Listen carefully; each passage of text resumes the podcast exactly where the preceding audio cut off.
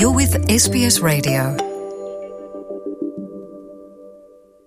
É a Luciana e ouvintes da SBS. Aí está a revolução musical de Ana Moura, que conhecemos como figura de topo da nova geração de fadistas.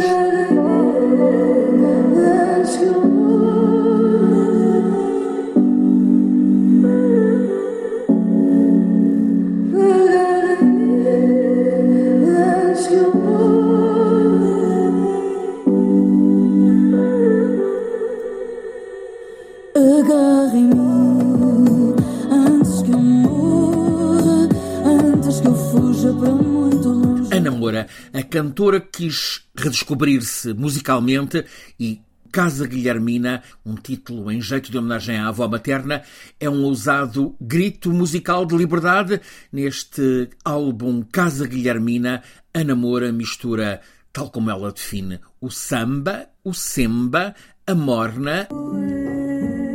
Também o choro, o morro e a pista, o passado e o futuro, num alinhamento com quase duas dezenas de títulos que compõem este álbum Casa Guilhermina.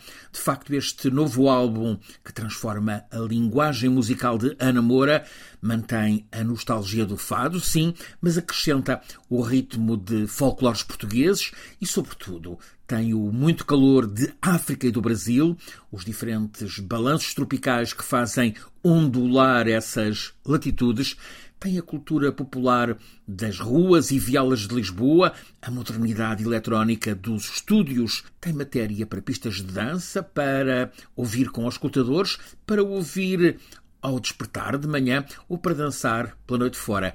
Ainda este mês, a 25 de novembro, acontece o primeiro concerto de apresentação deste novo álbum num dos teatros do coração de Lisboa, o Capitólio.